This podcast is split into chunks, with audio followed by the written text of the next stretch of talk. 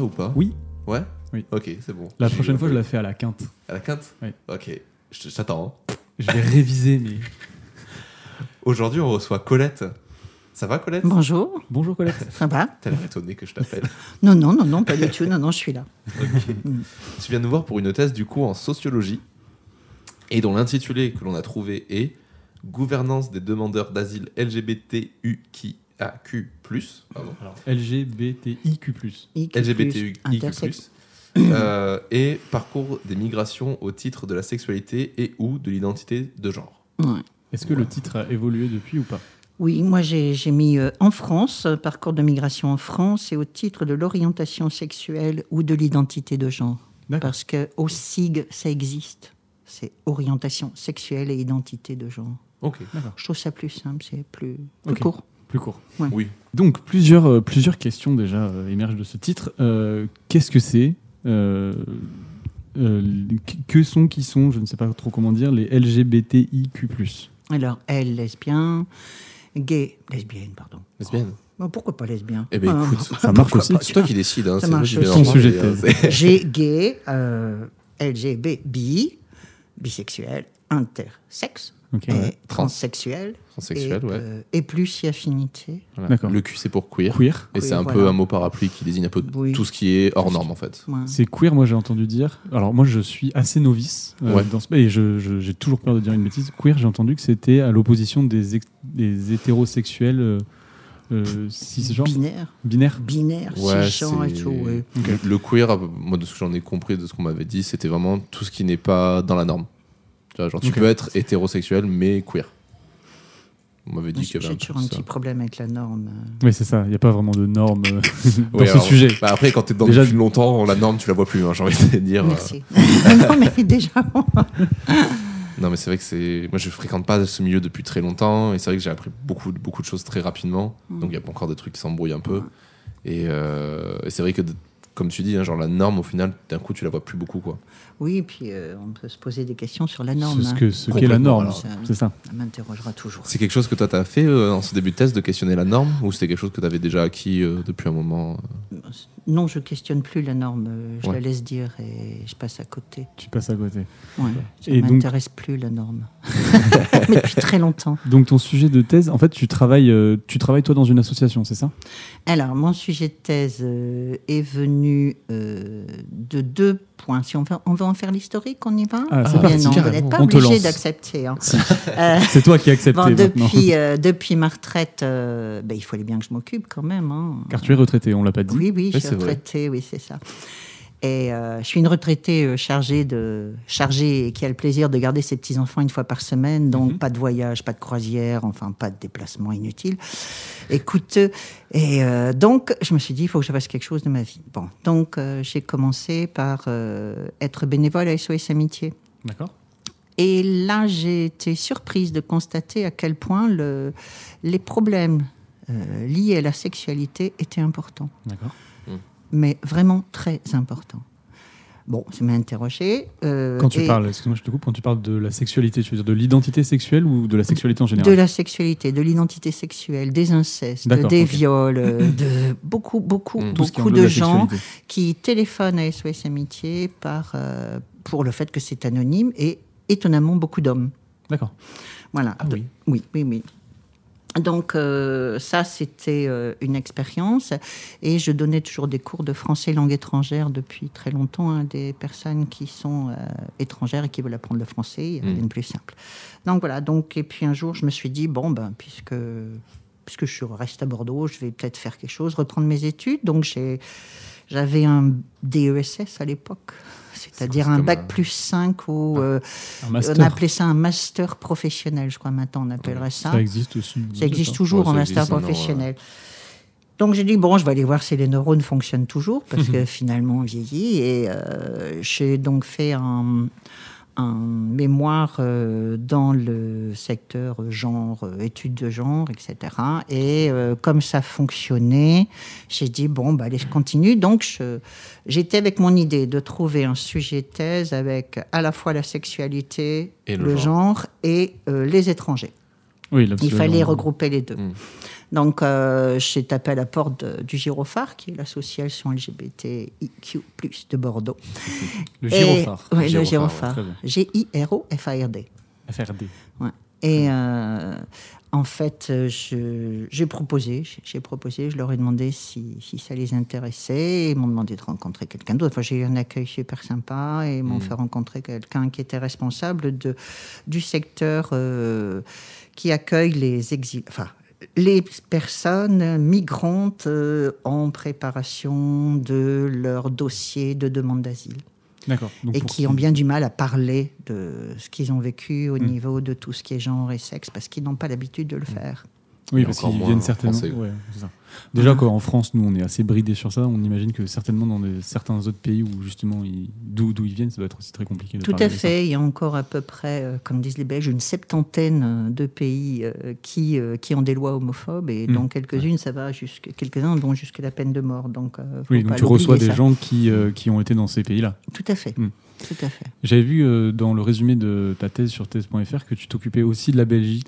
C'est plus J'aurais le cas voulu, ou j'aurais voulu, j'aurais voulu, j'aurais voulu, Ah. euh, parce que ce qui était intéressant avec la Belgique, euh, outre la bière et le chocolat, c'est que, en fait, ils ont aussi des statistiques, euh, comme les Norvégiens, sur euh, les demandes d'asile euh, Oui, pour euh, énormes. OSIG. Bon, ceci dit, euh, c'est très difficile d'obtenir euh, ces, ces informations, et comme euh, il y a eu Covid, dont je ne sais toujours pas si c'est masculin ou féminin, donc C'est j'ai dit la Covid, Covid. C'est une maladie et c'est euh, bon et le Covid, c'était pourquoi? Parce que c'est quelqu'un qui s'est trompé à la base. Ouais, c'est comme les Indiens. Excuse-moi. J'ai trompé à la base, mais on continue Ouais, à, c'est à ça. dire. Voilà. Donc, bon. euh, donc, ce sera Covid tout court. Covid, ce oui, sera oui, neutre. à cause de Covid. Voilà. Donc, euh, à cause de Covid, bon, il n'y a pas eu de déplacement possible. Et puis, euh, du coup, Mm. bon, bah, ça a changé. Excuse-moi, Puis, il y a juste, tellement de boulot sur place. oui. que, pff, voilà. juste pour, pour revenir sur OSIG, tu l'écris comment OSIG O, orientation sexuelle et identité de genre. D'accord, très bien. Tout simple, c'est un acronyme. L'acronyme plus simple. Et en fait, chez, euh, chez les, tout ce qui est anglo-saxon, c'est SOGI. D'accord. Oui, c'est l'inverse. Ah oui. Attends, Bon. Je te- Ah, je suis terrible. C'est à lui de régler le micro en fonction. C'est presque un mur anti-migrant là que j'ai devant moi. Oh, non, exagère pas. Non, c'est, Je suis euh, pas Trump. Ah bah, ça, je tu ressembles à Trump. pardon. Je suis pas orange déjà.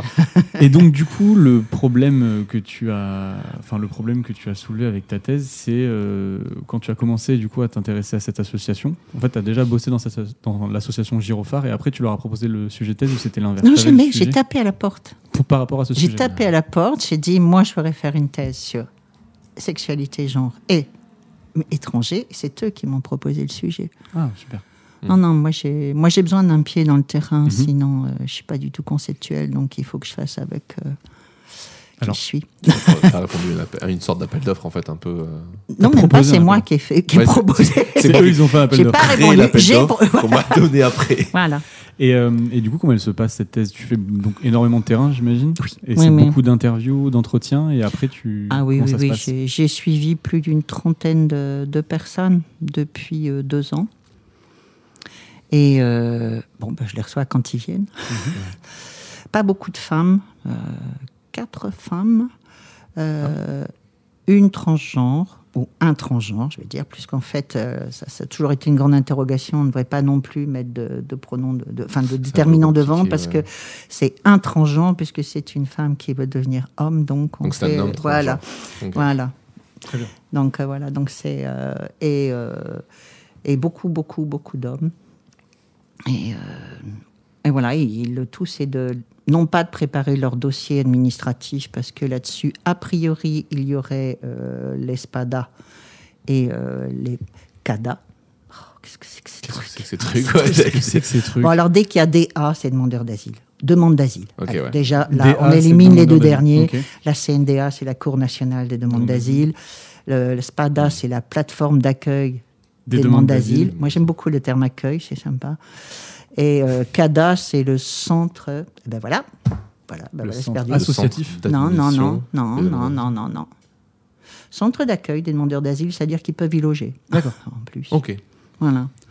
Donc, il faut savoir qu'il y a moins de 50% des demandes d'asile, enfin de personnes en demande d'asile qui sont logées. D'accord. Voilà. Donc, euh, il y a 50% de personnes qui sont dehors ou dans des squats. Ça, faut pas l'oublier quand même. Mm. Donc, ils ne sont pas dans des CADA. Donc, ils sont euh, toujours soutenus par la SPADA ou la PADA, ce qui est pareil. D'accord. Voilà. Et donc cette thèse, elle est là pour. euh, Enfin, quel est le but du coup de cette thèse C'est une excellente question. D'accord. C'est une excellente question. Je, franchement, je- c'est c'est toujours la question qu'on pose. Et, eh bien, euh, ben, peut-être à la différence d'autres thésardes, Mhm. euh, je n'avais aucune hypothèse de départ. Rien. Je Ouais. n'ai pas de questions. Je n'ai pas de. Je n'ai rien à vérifier. Mais tu avais l'envie de travailler sur ce juste sujet, envie ouais. de travailler sur ce sujet. Donc, en fait, je crois que c'est le terrain qui, euh, qui prédomine. qui, qui prédomine et qui va m'amener à, à réfléchir, à que- trouver des, des infos. Est-ce que tu as déjà une, une idée de la question à laquelle tu veux te poser avec, ces, avec ce sujet? Ou est-ce que c'est juste euh, au final dresser un état des lieux euh, de cette question euh, qui est du coup la. Vous posez trop de questions. Non, puis vous êtes deux, deux contre un, c'est pas possible. En plus deux mecs, c'est pas possible. Non, mais ça, ça va pas du tout, ça, la domination masculine. Ça marche pas. Bon, vous reprenez un par un, s'il vous plaît. Et je Euh, reprends la main. non, mais en fait, la question est un peu liée. C'est vraiment c'est l'idée de est-ce que euh, tu vois une, une question se dégager de toi, de toutes ces interviews et de ton travail mené là-dessus? Ou est-ce qu'au final, c'est plus se dresser un état des lieux de la situation actuelle sur les expatriés euh, LGBT et. euh, et j'ai oublié le deuxième. euh, et le, et, So- voilà. c'est bien aussi. Aussi. Alors, euh, oh là là, j'ai déjà oublié la moitié, la première partie de la question. Est-ce que, déjà, est-ce, qu'une est-ce que tu arrives à trouver une problématique de toutes ces interviews? Je commence, je commence à soulever certaines choses. Et sur quoi ça part plutôt, du coup? Ben, ça part aussi sur des interrogations parce que je me demande si parfois tout n'est pas joué avant même le premier entretien à l'OFPRA. Ah, je suis un petit peu mauvaise langue. hein. Là, là-dessus, je vais aller sur un terrain. euh, L'OFPRA, c'est l'administration qui les reçoit pour euh, expliquer euh, le motif de leur demande d'asile. Et je suis surprise de voir que certaines personnes n'ont droit qu'à moins d'une heure d'entretien, sans relance, sans explication complémentaire, Hmm. et avec une prise de décision qui peut se faire sur une journée. Donc déjà Donc, là, il y a un problème à soulever. Pour moi, cela, c'est vraiment des gens exceptionnels. Euh, Enfin, il y a quelque chose qui se passe. Ouais.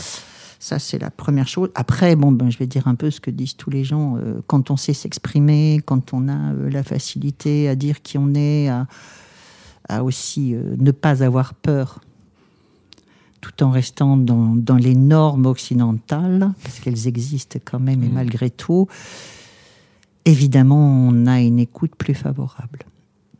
Ouais. Ai-je répondu aux, aux deux parties de la question? Alors moi, la deuxième partie, du coup, je vais, Ouais, je te la prends et puis je, te l'envoie. Vas-y.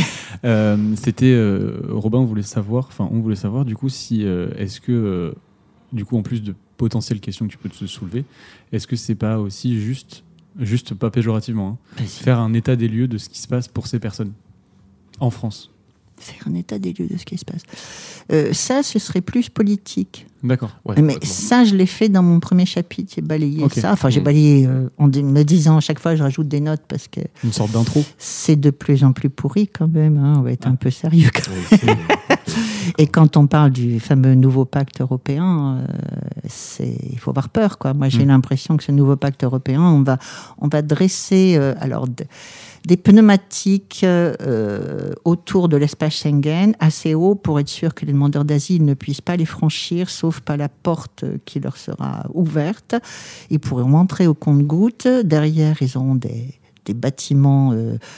Euh, euh, où ils seront juste de toutes petites pièces et en moins de trois jours, leur dossier devrait être Traité. traité avec, non pas un refoulement, parce que c'est interdit dans la Convention de 51, mais avec euh, bah, une autre porte qui passerait peut-être au-dessus de ces fameux pneumatiques. Mm. Et il y aurait peut-être l'eau, il y aurait peut-être autre chose, mais enfin, de toute façon, ça ne serait pas l'entrée dans l'espace Schengen. Quand j'ai entendu euh, notre fameux ministre euh, de l'Intérieur, mais ça ne regarde que moi, hein, dire que la France, arrivant à la présidence euh, de l'UE, allait pousser les pays à signer ce nouveau pacte, j'avoue que ça m'a un peu fait bondir. Bon, ce qui me gêne toujours, c'est, et, et je reviens sur ton, ton mot tout à l'heure, expatrié. Ouais. Un migrant, c'est un expatrié?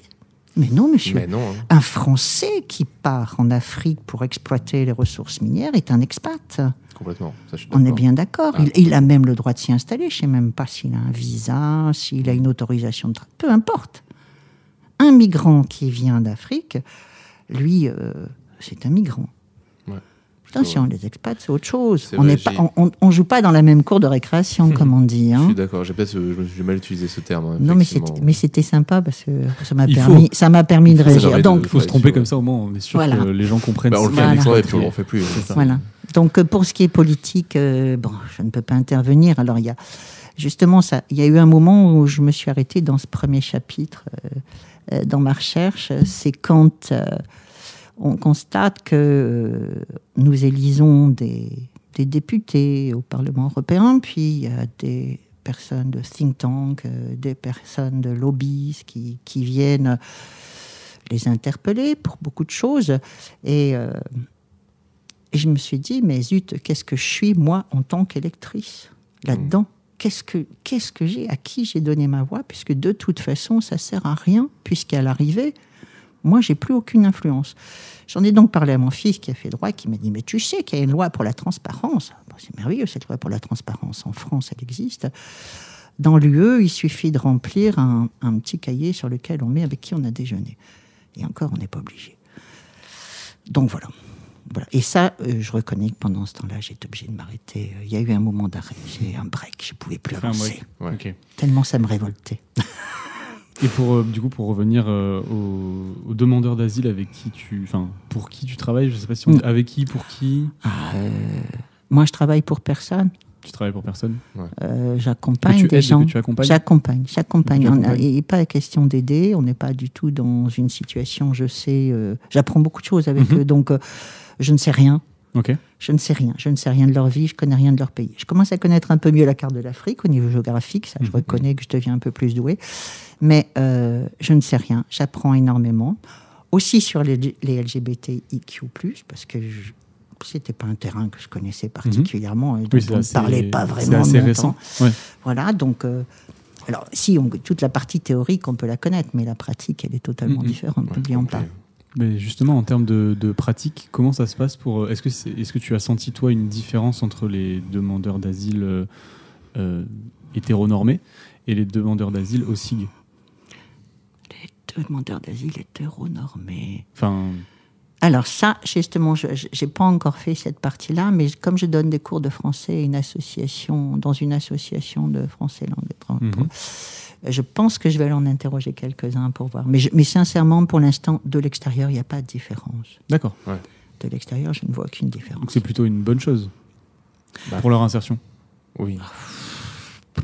C'est compliqué. Oui, il est- non, non, où est-ce que tu veux m'emmener, toi là? Non, je sais pas. je, me, je me pose des questions. euh, Moi, de- si, parce je que j'y po- connais rien du tout. Ouais, Moi, je suis ravie qu'on se pose des questions, mais j'ai pas de réponse pour l'instant. Très sincèrement.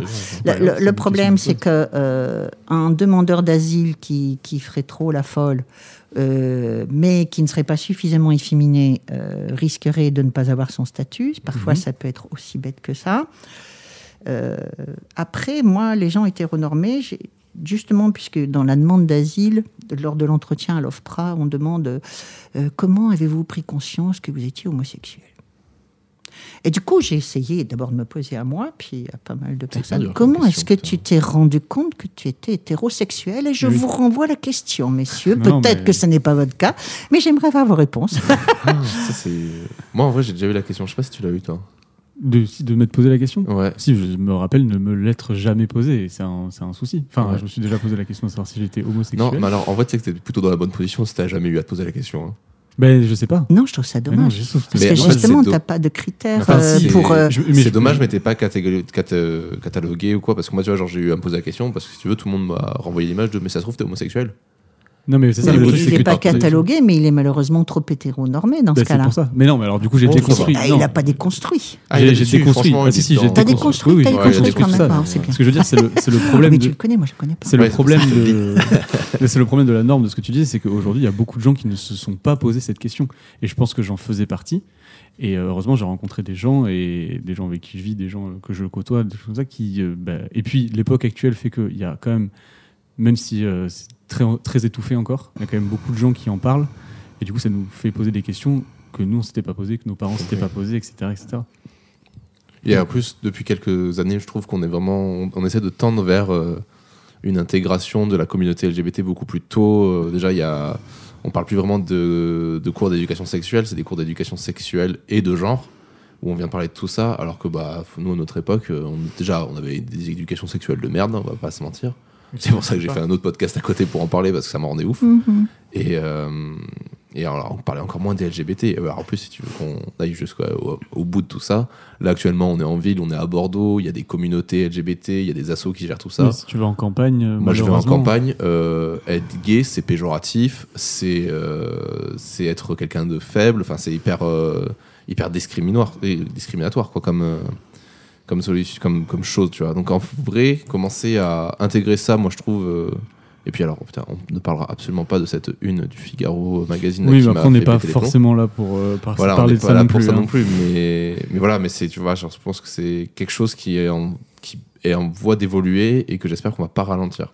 Parce que toutes ces, effectivement, toutes ces questions de, de questionner les, de ton hétérosexualité qui est censée être la norme, mais en fait, c'est bien quand même de la questionner. euh, Oui, mais ce serait intéressant de trouver les réponses à ces Ouais. questions. En Et- quoi je me suis aperçu que j'étais hétérosexuel Voilà. Et, et j'avoue que, bah oui, la réponse, c'est évident. Mais ça suffit pas comme réponse, parce Non, que les demandeurs d'asile, quand ils disent c'est évident que je sois homosexuel, eh même ben, on c'est Dieu qui l'a voulu, eh ben ça suffit pas. Il Hmm. faut qu'ils expliquent leur cheminement, comment ils se sont aperçus, est-ce qu'ils ont été bloqués, est-ce qu'ils ont été gênés d'en parler, est-ce qu'ils en ont parlé à quelqu'un, est-ce qu'ils se sont cachés, est-ce qu'ils ont appris des Alors choses? que tu demandes jamais à quelqu'un d'être hétérosexuel, est-ce que tu es gêné d'être hétérosexuel? C'est Ouais, ça. voulais, euh, Mais même tu lui Non, demandes pas, mais- est-ce que Oui, c'est ça. comment tu t'es aperçu que tu étais Ah, bien bien hétéro Moi, Puis quand il te dit qu'il est hétérosexuel, euh, t'as- tu, tu le questionnes pas, tu vois. Voilà, tu vas pas plus loin. Moi, c'est moi, c'est quelque chose que je fais plus aujourd'hui quand quelqu'un tu vois, me parle de sa sexualité. Je lui dis plus Ah ouais, mais c'est comment que tu t'en es rendu compte Ça envie juste envie de dire bah, En fait, c'est une sexualité, c'est comme euh, c'est- c'est c'est toi, c'est comme ça. Voilà, tout à fait. Je, je- m'appelle Robin, je suis hétérosexuel. Tu vois, alors c'est c'est moi, c'est ce que ça me définit. Me demande pas pourquoi, c'est juste comme ça. C'est pas. euh, c'est comme beaucoup de gens qui disent, euh, qui disaient quand il y a eu des coming out, des choses comme ça. Ah, il est devenu comme quelque chose. Bah non, en fait, c'est il il l'affirme, mais il est jamais devenu. Il a toujours été. C'est des fois un peu dur à intégrer quand t'es pas déconstruit, mais c'est là où effectivement, comme tu disais, la Mhm. déconstruction est importante. Mhm. On divague beaucoup hein, sur ce. Oui, bah sujet. oui. non, non, on divague pas, parce Pas que c'est mais- essentiel pour moi. Parce Ouais. que franchement, cette question est posée à des homosexuels, et je me dis, mais moi je l'ai fait, hein, je l'ai testé auprès de gens. J'ai eu des gens qui m'ont répondu, oh ben moi, je sais pas aussi, euh, c'est pas aussi binaire. Mm. euh, Je pense que en moi, il y a, il y a du féminin et du masculin. C'est pas. euh, Voilà, c'est plus. Moi, je Et ressens c- plus, euh, et enfin, c'est vrai que c'est intéressant, quoi. Moi, je trouve quand à partir du moment où chacun pourrait parler de son de, sa de son genre, de sa sexualité, de ce qu'il ressent, etc., de ce qu'il a envie de vivre avec lui-même, ben, je pense qu'on libérerait euh, toutes ces toutes ces normes qui euh, qui sont juste là pour euh, pour caser des gens. T'es Mm. dedans ou t'es dehors, quoi. Alors qu'en fait, ça sert à quoi ces normes Mais moi, je suis, euh, moi, je suis assez, euh, enfin, enfin, heureux entre guillemets d'avoir des, des, enfin, que du coup euh, notre époque fait qu'on a la parole de plus en plus libre et des gens ont la parole de plus en plus libre vis-à-vis de ça. Et je me doutais absolument pas que quelqu'un pouvait faire une thèse sur ce sujet en fait. Ouais, c'est vrai. Et ça, enfin, pour moi, euh, et, et je dis ça beaucoup, sur beaucoup de thèses. Je ne pensais pas qu'il y avait des thèses qui existent sur plein de sujets, encore moins sur euh, celui-là. Et euh, je sais pas, enfin, j'espère ne pas te vexer en te disant ça. Euh, surtout venant d'une personne qui est à la retraite. Parce Tout que tu n'as pas eu du tout euh, le. Enfin, on se doute que ton éducation est différente de la nôtre. Déjà que nous, elle était très hétéronormée, mais on se doute qu'avant. Attends, J'ai fait 16 ans de bonne sœur en plus. En plus. Donc, c'est- enfin, je C'est trouve ça- De bonne sœur, ça Ah aide quand même. donc, enfin, c'est- génial que, tu aies décidé à ta, enfin, après ta retraite de, de t'engager sur ce Ouais. chemin de recherche. Enfin. Mais c'est aussi intéressant parce que je me posais aussi la question d'une discrimination par rapport à l'âge. D'accord. Ouais. En plus, tu faut voulais pas rajouter l'oublier. aussi. Non, euh, non, non, mais je me suis interrogée là-dessus aussi parce qu'il faut pas oublier que euh, dans la rue, euh, quand on dit toi la vieille, tu te bouges, ah mais c'est une mémé au volant, t'as vu ça? Ouais, ouais. Alors mémé, t'avances. Et j'étais ravie quand j'ai repris la fac euh, pour euh, le master études sur le genre, mais personne ne m'a fait une remarque sur mon âge. Mm. Ça, c'était extraordinaire. Sauf une fille qui une fois m'a dit euh, Oh, t'as de belles chaussettes. En effet, j'avais de très belles chaussettes. Je lui ai dit T'as pas vu mes bas de contention hein? Et elle savait ce que c'était. Et Ah ça, oui. j'ai trouvé ça extraordinaire. Ah, Mais, euh, mais c'est vrai que je trouve très dommage, très sincèrement, parce que beaucoup de gens que je connais ont aussi mon âge, et, et ils n'arrêtent pas de me dire, mais t'as du courage, t'as du courage. Je dis non, j'ai le temps. Hmm. Enfin, oh, merde, quand on est retraité, on a le temps. temps. Mais on a le temps quand Mm. on est retraité, on vit au ralenti. Euh, j'ai pas envie de me couper du monde euh, en faisant n'importe quoi. Euh, on a du temps pour faire une recherche et si ça pouvait servir à inciter des retraités à, à aller faire des recherches, à aider. Moi, moi ce que j'aimerais vraiment euh, au mieux, c'est euh, trouver quelqu'un qui, euh, qui est en train de faire un doctorat sur un sujet proche, ou, parce qu'il n'est pas, il est pas dit que j'irai jusqu'au bout. Oui, bien sûr. Oui, morte, euh, il peut nous arriver plein de choses. hein. Mais euh, simplement me dire que ce que j'ai fait, ça va être passé à quelqu'un. Enfin, on peut aider. Mm. Parce que quand, je, je pense que les, les, les thésards n'ont pas toujours le temps d'aller faire des recherches et ça leur, ça, ça leur mange beaucoup, beaucoup de temps. Et je crois qu'on pourrait travailler en collaboration. Mm. Et je pense que ça occuperait les retraités au lieu qu'ils sont Ouais, parfois qui sont. Pour ton, Et- pour ton sujet, en tout cas, c'est un appel euh, à un thésard, si un, une thésard, hein, j'entends bien, qui bosse sur ce sujet, euh, voilà, de travailler en Tout collaboration avec toi. Mais c'est aussi un appel à tout. euh, Et euh, aux tous- retraités. tous les vieux Les qui, et vieilles qui, qui ont encore un potentiel, qui n'ont pas envie de le perdre Mm. tout de suite. Mm. Et enfin, moi, je trouve que c'est- incroyable. Et en plus, on n'a pas, ça poserait pas de problème parce que nous, on n'a pas de projet professionnel derrière. Donc, on ne marche pas sur les plates-bandes Ouais. de quelqu'un. Tu, tu ne perçois pas de rémunération pour cette thèse? Aucunement.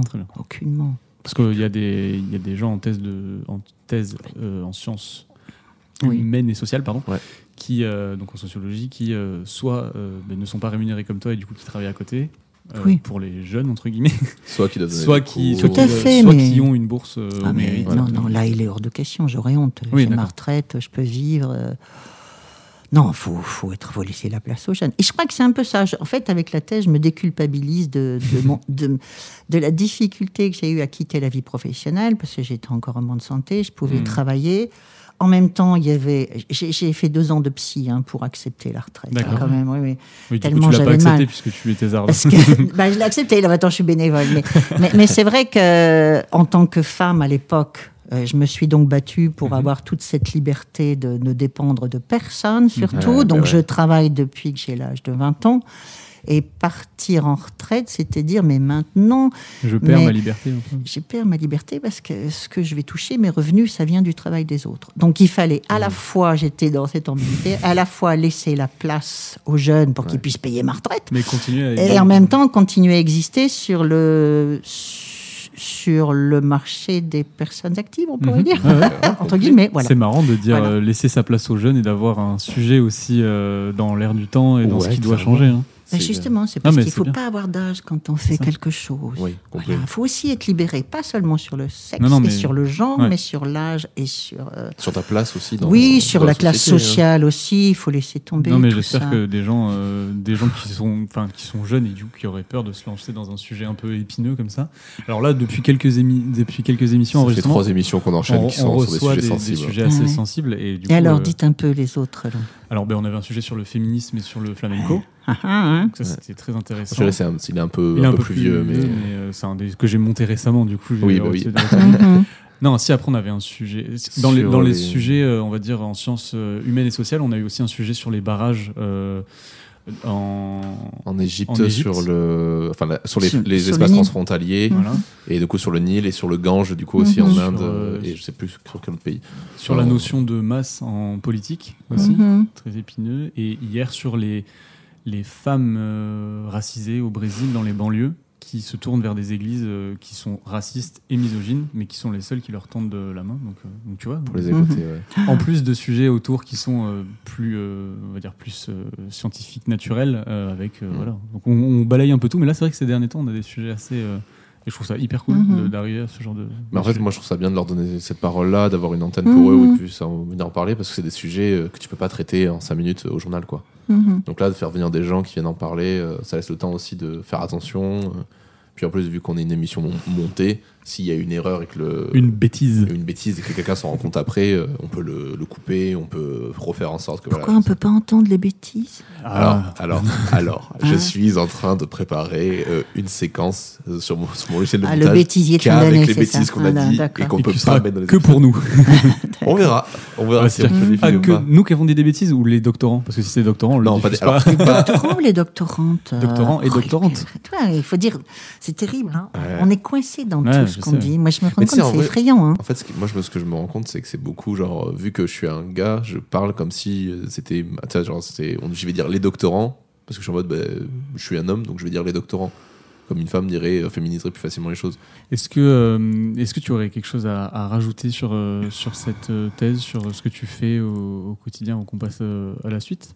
Ben, simplement de dire que c'est vrai qu'un demandeur d'asile ou une demandeuse d'asile. Ah, C'est vrai que tu m'as repris, mais tu dis depuis le J'ai début. dit un ou une demandeur mais d'asile. J'ai dit la demande d'asile le plus souvent. La demande d'asile. Je me suis fait Je reprendre. mets mais quand souvent même. LGBTIQ plus DA ou DA. euh, voilà. Mais tu as raison. Je reconnais. De contre.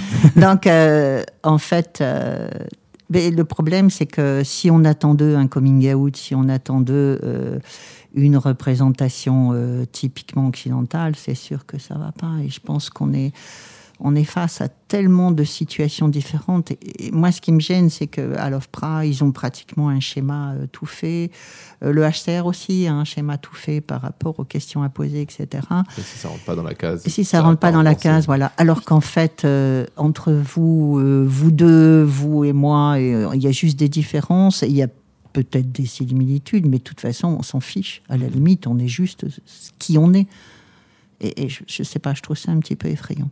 Moi, je trouve ça bizarre de demander à des gens qu'est-ce qu'ils sont plutôt de leur demander pourquoi ils sont là. C'est, je trouve ça un peu bizarre. euh, Ouais, mais si on demandait pourquoi ils sont là, on se poserait la question de savoir pourquoi au Nigeria les, les, les- eaux sont polluées de résidus de pétrole, les complètement. terres sont polluées de résidus de pétrole et les agriculteurs peuvent plus travailler la terre. Je pense qu'aussi, il faut qu'on se pose ces questions-là. On Ben- pourrait aller plus loin si on veut se poser des questions. Le pourquoi. Est-ce que tu veux résumer cette thèse? Euh, je sais pas vraiment si ça a un intérêt de la, de la résumer. Oui, parce que de toute façon, de ce que tu nous avais dit, c'est que tu avais. Enfin, moi, ce que je retiens en tout cas, et je pense qu'il est bien de retenir, outre le sujet euh, en lui-même, c'est euh, le fait que tu t'es lancé dans cette thèse après ta recherche parce que tu voulais aller sur le terrain et que tu n'avais pas forcément de questions précises, que tu à l'heure actuelle tu soulèves des, des questions, mais qui sont pas encore euh, bien précises et que tu continues de chercher. Et enfin, c'est aussi et, ça la recherche en fait. Et donc, Je pense euh, que cette thèse sera intéressante d'être résumée une fois qu'elle sera terminée. Parce que comme tu es encore aussi dans la recherche, ça fait combien de temps que tu es dessus d'ailleurs Oh, c'est ma troisième Troisième année, mais j'ai dit année, pas là. plus de cinq, pas, pas, pas, pas trois ans, moi, ce sera cinq. hein. Cinq, Oui, ouais. c'est En, Ouais. en sociologie, souvent, c'est Ouais. c'est cinq ans. Oui, mais de toute façon, j'ai bien dit. Et j'ai deux directrices de thèse, deux femmes, Aïe, aïe, aïe. que je connaissais pas du tout avant. C'est ça qui est chouette aussi. C'est ça qui est bien. Donc voilà. Mais du coup, tu disais aussi, tu connaissais un peu la communauté LGBT avant de te mettre dans cette euh, thèse ou pas du tout? Mais pas du tout. Ouais, c'est ça, c'est vraiment du tout. De la recherche et de l'apprentissage. Voilà. Je- évidemment, comme tous les gens de ma génération, on peut retrouver euh, des homos, des bi, évidemment, on en connaît tous. Oui. Comme, euh, mais euh, ceux qui n'ont pas dit, ceux qui ont dit plus tard, ceux qui, ceux qui ont fui un moment de leur vie Mm. pour ne pas être confrontés à notre questionnement, parce que. Mm. Mais non, moi je connaissais pas du tout. Est-ce que tu t'es déconstruite euh, bien avant euh, Oh oui. de commencer cette thèse ou ça fait partie de Oui, ton- ça fait très longtemps que, que je me suis déconstruite. déconstruite, oui. Ah oui, oui, oui. Ça fait bien longtemps, oui. Je pense que quand tu es une femme, ça vient plutôt la déconstruction que quand tu es un homme. euh, Ouais, mais c'est mal, c'est mal vu en France. Encore mal vu. Ah, Ouais, mais ça, bon. je me suis jamais posé la question. Ah bah, euh, quand faut. on me traitait de folle, ça m'a pas posé de problème. pas de poser de problème. Ouais. Il y a que mon petit-fils hier qui m'a posé la question. Je sais pas si vous le mettrez. Il m'a dit Et toi euh, Parce qu'il voulait savoir s'il y avait des gens. euh, il a 7 ans. hein, s'il y avait Mhm. des gens qui naissaient hommes et femmes. Bon, je l'ai déjà emmené euh, au gyrophare avec l'autorisation des parents. Il a vu des queers, des, des drag queens, enfin. et hier, il m'a dit Et toi, quand t'es né, t'étais homme, femme? Bon, je me suis dit Prends ça dans le nez. putain, il Ma fille à côté, on s'est regardé toutes les deux. Bah oui, maman, t'étais homme, femme au début. C'était très drôle. J'avoue Ouais, c'était très drôle. Et, je- et je trouve ça très sympa qu'il se pose ce genre de Ouais, questions. je trouve ça bien, extraordinaire. je trouve cette 7 ans, je veux dire. 7 ans, ça. 7 ans, ouais. Trop bien. Et J'avoue que. ça- enfin, me- à peu près dans la figure. Voilà. C'était une anecdote. Voilà. Est-ce qu'on passe au reco? Bah, carrément, on peut Allez. passer au reco. Je vais commencer parce que moi, elle a absolument rien à voir. Comme d'hab. hein. Comme d'hab. Je n'arrive pas à lier trop le, mon- le sujet et les recommandations. Je suis un mauvais élève. Euh, je vais recommander la- l'album de Agnès Obel. On repart sur un peu de musique Oh. qui s'appelle Myopia. M-Y-O-P-I-A. Et Agnès Obel comme euh, Agnès Obel. Avec un O. O-B-E-L. O-B-E-L. Voilà. Ah ouais, bah, Une super euh, chanteuse composi- on dit compositrice? compositrice, pianiste. euh, pianiste, euh, violoncelliste certainement, Mm. euh, parce qu'il y a beaucoup de violoncelle dans ses ouais. Mm, morceaux. ouais, C'est génial ce qu'elle fait et euh, c'est très touchant. Et elle a fait euh, notamment une des, une des musiques, une BO de Dark, la série. Euh, Donc voilà. je vous C'est comme ça que tu l'as connue, du coup. Oui. Enfin non, je connaissais déjà avant, mais quand j'ai vu Ouais. qu'elle avait fait la BO de Dark, c'est là où je me suis vraiment euh, Enfoncé dans la série. tous les, tous, les, tous les albums de Anis Sobel. Et celui-là, c'est le dernier qui est sorti en 2020, qui est magnifique. Ouais, j'ai beaucoup aimé euh, cet album, euh, cet album-là. C'est bon, à toi, Colette. c'est bon pour le Père Noël, c'est bien euh, savoir ça. ce qu'on va lui faire euh, comme vacherie. Bon, moi, j'ai repris dans, les textes que j'ai lus un texte que j'aimais beaucoup, qui était euh, Homo-mobilité du Cameroun vers la France de Fred Eboko et Patrick Awondo. C'est un texte qui fait un petit peu une référence euh, un peu à la colonisation, euh, à la domination masculine, aux traditions, etc. Donc euh, je pense que c'est intéressant de se dire que on n'est pas obligé d'être tous pareils. Et là, c'est clair, on sait, on sait pourquoi on n'est pas tous pareils. Est-ce que tu peux redire le titre, s'il te plaît ainsi Alors, que je reprends. l'auteur Homo-mobilité du Cameroun vers la France. Ok. Et c'est Fred Eboko. Alors, pareil, ça, ça s'écrit comme ça se prononce. E-B-O-K-O. Très bien. et Patrick Awondo, A-W-O-N-D-O. Et on se demande encore une fois pourquoi ces Camerounais ont des prénoms français. Mais c'est pas incroyable ça Voilà. Ok. Robin, Re- recommandation Bah écoute, euh, j'essaie de voir. si- En fait, je... moi je vais vous recommander euh, Un peu un de zik artiste. Ouais, un peu de Zikos. hein. Un peu de Zik. Je vais recommander le travail de Ezra Furman. Donc euh, E-Z-R-A Furman. Comme ça se prononce. R-M-A-N. voilà, comme ça se prononce, quoi, euh, également. C'est une artiste euh, rock euh, qui a fait, du coup, qui s'est fait connaître, que j'ai connu par la série euh, Sex Education, où beaucoup de morceaux, euh, beaucoup de morceaux ont été utilisés dans ces, euh, Très belle musique dans, ce, ces films. dans Ouais, ouais, c'est- Mm, c'est le dans la saison 1, c'est le quand ils font le, la scène du bal, c'est le guitariste qui est sur scène. Mm. Enfin, la guitariste. D'accord. Je sais plus trop quoi. Enfin, voilà, il a fait son coming out euh, il y a pas très longtemps et du coup, il me semble que c'est une femme trans, du coup. Euh, je vérifierai tout ça au montage Mm, et puis je ferai, voilà, je ferai un petit, un petit. Du coup, c'est ça. Voilà, on reprend. Tac. Mais voilà, il a sorti plusieurs albums. Euh, Moi, je vous, enfin, ce- mes préférés, ça reste Day of the Dog et Perpetual euh, Motion People, qui sont ses- avec ses morceaux les plus connus. Mais en fait, tout son travail est hyper bien, hyper intéressant. euh. Donc voilà, je vous, écouter, d'écouter ça. Ah ouais, je vous conseille d'écouter ça. Beaucoup, alors voilà, parce que sur les années 2010, on est beaucoup en recherche de, quand même de groupes de rock. euh, et mis à part dans le punk, il n'y a pas grand chose qui sort du lot. Bah, je trouve qu'elle sort du lot. Donc euh, je vous conseille fortement d'aller écouter, c'est vachement bien. Voilà. Merci. Merci. Merci beaucoup. Et ben, si vous avez aimé cet épisode, Qu'est-ce que vous pouvez faire nous retrouver sur diverses plateformes Deezer, Apple Podcast, où vous pouvez mettre 5 étoiles et des commentaires. Ouais. Ocha, Spotify, mais il y a même Amazon. Il y a même Amazon maintenant. On est quelle horreur. partout. Ouais, Amazon Audio. Amazon Music. Et euh, donc voilà, bah, écoutez, venez écouter tous les épisodes de Taisez-vous. voilà, vous pouvez euh, aller écouter aussi les autres podcasts euh, d'Audio Mori. Donc vous avez toujours dans les bons coups et Divine Féminine. N'hésitez pas aussi à aller écouter euh, Parlons sensibilité. Parlons sensibilité de genre. J'arrive jamais à le prononcer direct. hein, je- Parlons sensibilité. Parlons sensibilité. Que je co-host avec euh, Lucille. Donc Voilà. voilà, venez nous écouter. Et euh, n'hésitez pas à nous rejoindre sur les réseaux sociaux, sur Discord, sur Instagram. Si vous voulez venir parler de votre thèse avec nous euh, Si vous voulez, de ce petit micro. Et si vous voulez aussi parler aux gens qu'on a interviewés, vous pouvez aussi nous envoyer un message. On vous retransférera les contacts si les gens sont disponibles. Tout à fait, voilà. Et vous pouvez les retrouver. euh, Vous pouvez venir même discuter avec nous, en fait. Ouais, voilà. On est gentil. de, de se faire des petits trucs comme ça. Euh, voilà, je on se dit à la a fait prochaine. le tour. Ouais, On a se fait le tour. prochaine. Merci Colette Merci beaucoup. Colette, d'être venue. cool. Merci dit à beaucoup bientôt. à vous. Allez, bonne soirée. Bonne Salut.